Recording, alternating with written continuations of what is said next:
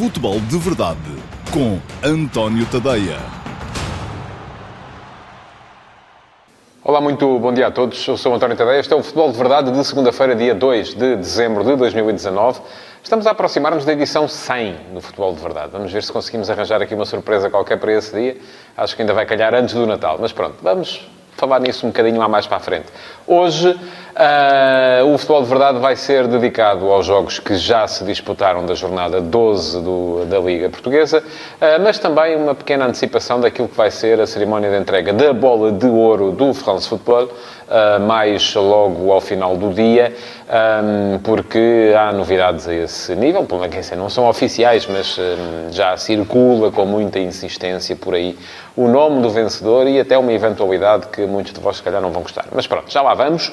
Primeiro, a Liga Portuguesa e, sobretudo, um, enfim, para dar nota de uma boa vitória da Belenenses Chade fora contra o Tondela, um, de a derrota do Futebol Clube Famalicão em Portimão, que parece que já está a começar a escorregar, porque os resultados já não estão a ter um, um bocadinho aquela, aquela constância que tinham no início da temporada, quando a equipa ia na frente da Liga, e é normal que assim aconteça. Há também um bocadinho a noção de que uh, a equipa está com mais pontos do que aqueles que o valor do seu plantel justificaria, uh, a noção de que uh, se fez já muito daquilo que, que, era o objetivo inicial para esta temporada e a noção também de que se calhar não é preciso, isto é tudo subconsciente muitas vezes nos jogadores, não é preciso esforçarem-se tanto que acabam por conseguir os resultados e isso acaba por funcionar contra a equipa que desta vez saiu derrotada e está a começar, enfim, não perdeu pontos para o Sporting porque o Sporting também perdeu mais tarde na jornada frente ao Gil Vicente. Mas vamos falar com um bocadinho mais de detalhe dos jogos do Benfica e do Sporting. Uh, o Benfica que uh, venceu com muita facilidade em casa o Marítimo, já é uma tradição também. Os jogos Benfica-Marítimo nos últimos anos têm sido todos mais ou menos nesta, nesta toada. Vitórias fáceis uh, do Benfica, Marítimo praticamente sem conseguir jogar. E foi um bocadinho isso também que se viu na, na, na partida do último sábado. porquê? Um, porque o Benfica marcou muito cedo, teve um, essa vantagem, a vantagem da eficácia de marcar praticamente na primeira vez que foi à baliza de Amir Abedzadeh e isto naturalmente eh, encaminhou a equipa para o tipo de futebol que mais gosta, que é um futebol um, em que tem espaço para, para jogar, porque o adversário teve que se destapar um bocadinho mais. Mas também há essa outra nuance que foi o facto de José Gomes, novo treinador do Marítimo, treinador em estreia, uh, naquele dia, uh, ter mudado um bocadinho aquilo que é o paradigma da equipa do uh, Marítimo, que com o Nuno Manta Santos era uma equipa que se recolhia mais atrás, fechava mais os caminhos para a baliza, não se abria tanto, não tentava jogar tanto como tentou jogar este Marítimo. E o José Gomes, aliás, no final até se veio a, a vangloriar de ter tido mais posse de bola do que o Benfica no jogo. Ora, isso não serviu de rigorosamente nada. O Marítimo apanhou 4 a 0. Um, o ter mais posse de bola também não quer dizer rigorosamente nada, porque se o Marítimo estava a perder por 2-0 desde muito cedo, é normal que o Benfica tenha entregue a bola e procurado jogar mais uh, em transição uh, ofensiva, um, porque uh, era assim que, que, se fatigava menos, era assim que explorava melhor o espaço que o adversário ia deixar nas costas e também isso presumia, obviamente, dar a bola ao adversário para que ele a perdesse. Mas, de qualquer modo, a verdade é que o Marítimo teve muita posse de bola, mas não se viu, não se viram ocasiões de golo, não se viram situações de perigo, não se viu um Marítimo forte do ponto de vista ofensivo quando tinha a ferramenta para ser uma equipa forte nesse ponto de vista, que era a bola. Ora bem, e isto também é natural. Não se muda uma equipa da noite para o dia. Uh, não é possível, com o pouco tempo de trabalho que o José Gomes tem à frente desta equipa, mudar ali o chip dos jogadores, mudar a forma de jogar da equipa e esperar ter sucesso. Agora, aceito perfeitamente uh, que José Gomes uh, queira mudar essa ideia de jogo da equipa do Marítimo. Porque, uh, e, e, podem dizer-me vocês, ah, mas se o Marítimo vai jogar assim, aberto, a querer jogar o jogo pelo jogo, não vai ganhar a ninguém, eu acho precisamente o contrário. Acho que a dificuldade que o Marítimo teve para ganhar, seja a quem for, e só tem duas vitórias no campeonato até este momento, em 12 jornadas, tem muito a ver com o facto de uh, a equipa estar formatada para jogar de forma mais defensiva e depois nos jogos contra equipas do seu campeonato acaba por sentir muitas dificuldades para os vencer. E nos jogos com os grandes, é verdade que empatou na Madeira com o Sporting, empatou na Madeira com o Flóculo Porto e aí esteve mesmo à beira de ganhar, porque o Porto empatou já o jogo já muito perto do final, mas não ganhou nenhum dos dois jogos. E a vitória é que dá 3 pontos, o empate só dá 1. Um. Portanto, Percebo perfeitamente a ideia de José Gomes à frente da equipa do Marítimo. Um, não alinho nesse coro de virgens ofendidas que imediatamente uh, uh, aparecem após os jogos dos grandes, uh, em que os grandes ganham com alguma facilidade para dizer que o adversário entregou o jogo, porque foi jogar aberto, porque ainda quando jogou contra nós foi de outra maneira. Enfim, os benfiquistas disseram isto acerca do Futebol Famalicão quando o Famalicão foi jogar ao Dragão e perdeu por 3-0. os esportistas dirão agora do Marítimo que foi jogar à Luz e perdeu por 4 0. Enfim, toda a gente vê sempre o defeito, sobretudo quando é contra o uh, adversário direto. Uh, mas depois não veem quando lhes toca a eles, e isso, esse não é o meu futebol de todo, não é por aí que eu quero ir, não é por aí que eu acho que se deva ir, porque isso, uh, na minha mente, não existe, até prova em contrário. Quando me apresentarem as provas e me disserem que, sim senhores, esta equipa aqui facilitou porque houve aqui este pedido para facilitar, houve este pagamento para facilitar, houve esta vantagem uh, futura para facilitar, aí eu sou capaz de dedicar alguma atenção a esse tipo de teorias da conspiração.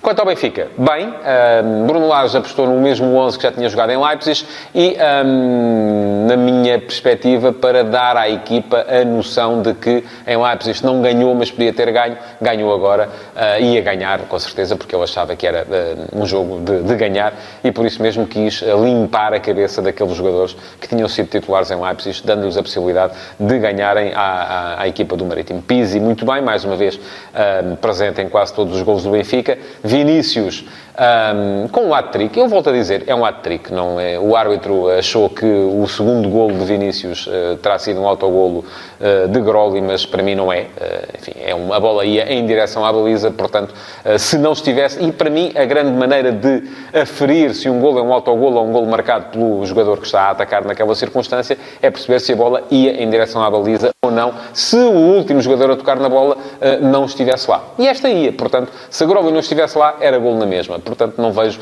aqui forma de achar que é um autogol. Ou então têm que ser autogolos todos os golos em que a bola bate no adversário antes de entrar na baliza. Não foi o caso. Uh, para mim é um hat-trick de Vinícius, bem mais uma vez, e a mostrar que uh, tem condições para ser titular neste Benfica. Teve que esperar a sua vez, teve que esperar a lesão de Seferovic uh, e, aliás, os últimos anos de Benfica, tanto com Rui Vitória como agora com Bruno Lage, têm sido um bocado isto, é curioso, têm sido feitos de grandes revelações, jogadores que aparecem a render bastante, uh, mas que só entraram na equipa porque não havia alternativa. Isto, até mesmo com Jesus já chegou a acontecer isso, sobretudo no que toca aos guarda-redes. Bom, Ganhou o Benfica, perdeu o Sporting. E o Sporting uh, desbaratou em uh, Barcelos, frente ao Gil Vicente, a possibilidade de um, ehm, construir em cima do bom resultado e da boa exibição que tinha conseguido frente ao PSV Eindhoven. Eu tinha dito aqui na sexta-feira passada que era domingo é que se ia ver se isto era mesmo uma retoma do Sporting proporcionada por mais descanso, mais tempo para preparar o jogo, mais uh, afastamento do foco central das notícias, um, ou se uh, de facto havia um crescimento notório da equipa do Sporting. E aquilo que o jogo mostrou foi que não há de facto ainda esse crescimento e o Vitor Oliveira no final foi cru, foi cruel até na forma como disse aquilo que disse, que o problema do Sporting é que não tem bons jogadores em quantidade suficiente. Um, eu já escrevi sobre isso hoje, no último passo das 8 da manhã. Quem quiser ir ler está lá, em antoniotadeia.com. Uh, mas a questão é um bocadinho essa: é perceber que esta equipa do Sporting. Uh, de facto, tem ali lacunas no seu plantel que estão, a ser muito difíceis de superar. Ontem o que se viu foi um Sporting, e o Emanuel Ferro, na flash interview, ainda disse isso, ainda disse que o resultado conta uma história ligeiramente diferente daquilo que foi o jogo, enfim, e mais uma vez, vamos a falar em posse de bola, vamos a falar em número de ataques, um, só que uh, esses números têm que ser sempre devidamente interpretados. E o Silas, uh, felizmente para ele, não foi por esse caminho e percebeu que de facto a equipa não tinha jogado uh, quase nada, porque a verdade é um bocado essa. o Sporting teve muita bola, teve muitos ataques, quando se considera que um ataque é entrar no último terço do, do, do, adversário, mas raramente conseguiu até situações de finalização. Ontem nem remates de fora da área. E porquê? Porque perdeu muitos espaços. Eu não me lembrava de ver uma equipa de top Uh, e a questão aqui é um bocadinho perceber se o Sporting é ou não uma equipa de top, conforme disse Vitor Oliveira no final. Mas não me lembrava de ver uma equipa de top perder tantos passos como o Sporting perdeu ontem frente ao Gil Vicente. Foram passos perdidos fora do bloco do adversário. Foram passos perdidos sem pressão. Vê-se os jogadores a iniciar a manobra de construção, com o Gil Vicente bem arrumadinho lá atrás, com duas linhas próximas perto da área, até porque estava em vantagem. Isto foi notório, sobretudo na segunda parte, depois do 2 a 1, uh, marcado de grande penalidade um, por Sandro Lima. Mas, um, e via-se os jogadores do Sporting a perderem passos porque a bola ia demasiado para trás, porque ia demasiado para a frente, porque ia com demasiada força, porque ia com pouca força, enfim, porque o jogador, o receptor, não está na posição uh, ou já estava demasiado adiantado ou ainda estava demasiado recuado.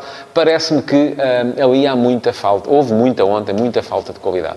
Uh, e isto, naturalmente, provocou que o Sporting, tendo tanta bola, não tenha sido capaz de criar situações de perigo, não tenha sido capaz de criar sequer situações de finalização. Perdeu com justiça o jogo, é preciso preciso que se diga, um, perante um Gil Vicente muito bem arrumado, um, o Vitor Oliveira a mostrar que um, está a fazer um extraordinário trabalho à frente desta equipa do Gil Vicente, um, que está a caminhar uh, para uh, alguma tranquilidade que eu, para ser honesto, devo dizer que, tendo em conta aquilo que foi o início da época, tendo em conta a integração de uma equipa com jogadores vindo de tanta proveniência diferente, com jogadores que nem sequer estiveram a competir, alguns deles, porque a equipa na época passada andou a passear, porque já sabia que ia ser integrada na, na, na, na Liga Principal, eu não previa que o Gil Vicente acabasse por ter uh, a facilidade facilidade que está a ter para ser competitivo neste campeonato. Quanto ao Sporting, Uh, enfim, foi mais um. Na montanha russa que está a ser a época leonina, foi mais uma quebra uh, e mais, uh, mais uma vez se vai questionar se a culpa é do Bruno Carvalho, se a culpa é do Frederico Varandas, se a culpa é do Hugo Viana, se a culpa é do Marcelo Kaiser, se a, enfim.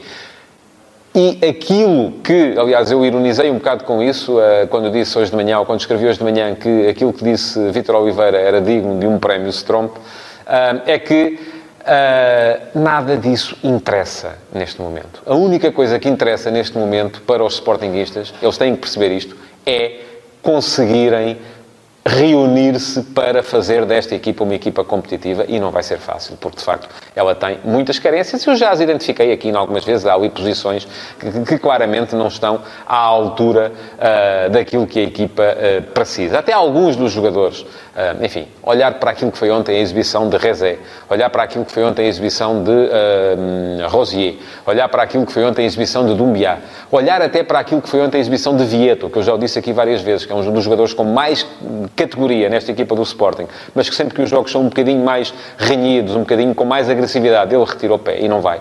Um, enfim, Bruno Fernandes quase que teve que andar a fazer tudo sozinho e, aliás, o João Pedro Cordeiro, que trabalha comigo, uh, aqui há pouco teve uma saída com piada, até disse que uh, o Bruno Fernandes teve que fazer tudo em campo, até teve que ir explicar ao árbitro, ao, ao Hugo Miguel, que uh, Dumbiá não podia ser expulso porque era um lance para cartão amarelo e não para cartão vermelho e, portanto, não se aplicava um, a questão do VAR. Uh, não podia ser expulso por duplo amarelo, porque neste caso o VAR não tinha condição para interferir, isto tudo porque tinha havido um fora de jogo antes disso. Bom, Perdeu o Sporting, portanto, e neste momento, hoje joga o Porto. Amanhã, com certeza, virei aqui falar daquilo que foram os jogos do Sporting Clube Braga e do Flóculo Porto hoje. Uh, mas, para já, a atenção centrada naquilo que vai ser hoje a entrega da Bola de Ouro da France Football. Mais logo à noite, em Paris. Uh, numa cerimónia que uh, já há cerca de uma semana foi desvendado uh, pelo meu particular amigo Francesco Aguilar, Paco Aguilar, no mundo deportivo, que a bola de ouro vai ser entregue a Lionel Messi e eu acredito que possa vir a acontecer isso, de facto. Um, porque Messi vai então desempatar, passar para 6-5 o seu duelo direto com Cristiano Ronaldo.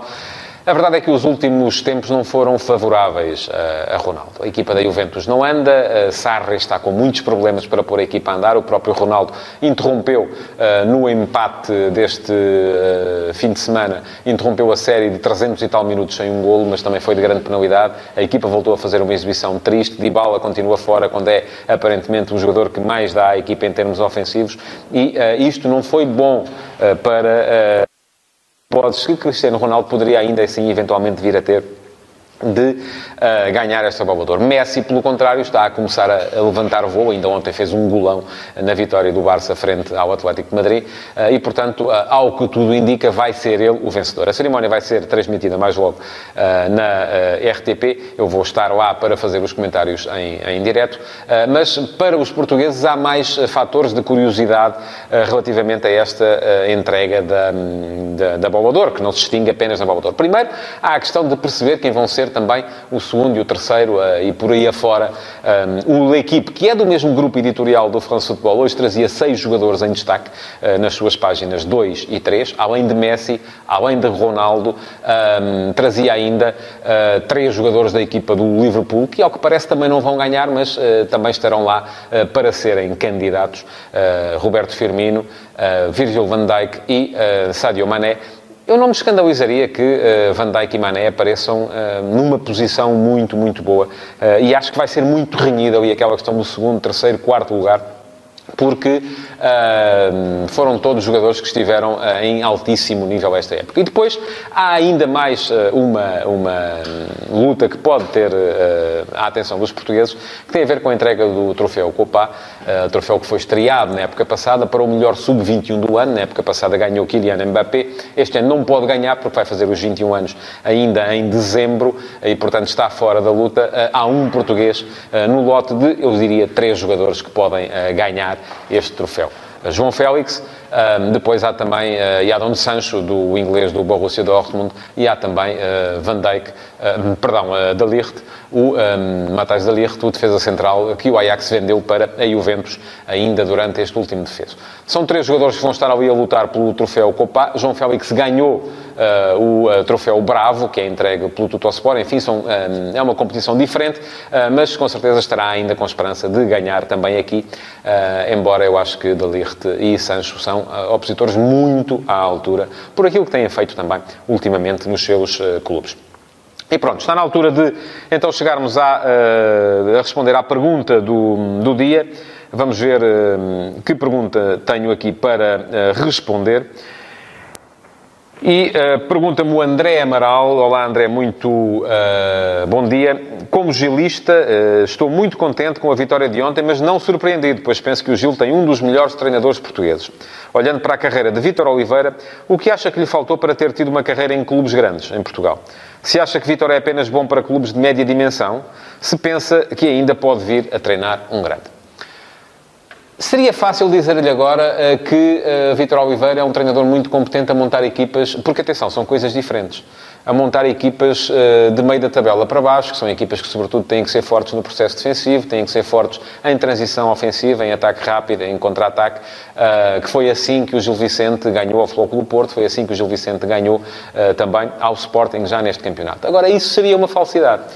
Eh, porque Vitor Oliveira, recordista de subidas de divisão da segunda para a primeira, é também um treinador competente a montar equipas que têm que, sobretudo, ser fortes no processo ofensivo, tocou em ataque organizado, porque creio que um treinador que tantas vezes uh, ganhou uh, o campeonato da segunda divisão uh, não é com certeza por ser um treinador forte a montar equipas defensivas e equipas de contra-ataque. Não se é campeão a jogar apenas assim.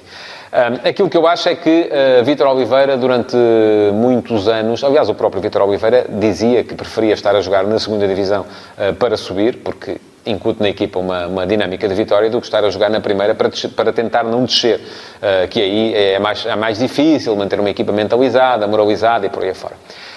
Basicamente, aquilo que eu acho, e se me pergunta diretamente se eu acho que Vitor Oliveira ainda tem hipótese de ir a treinar um dos grandes, eu diria que não, porque já é uh, um treinador demasiado uh, avançado na idade, perdeu, terá perdido ali uma grande oportunidade, uma oportunidade que foi dada, por exemplo, a outros treinadores ligeiramente mais velhos. Uh, Manuel José é um caso evidente, treinou o Benfica, treinou o Sporting, mas a questão é que eu acho que Vitor Oliveira, o que é que lhe faltou? Pergunta-me, é tão difícil responder-lhe essa pergunta. Muitas vezes ter-lhe faltado charme.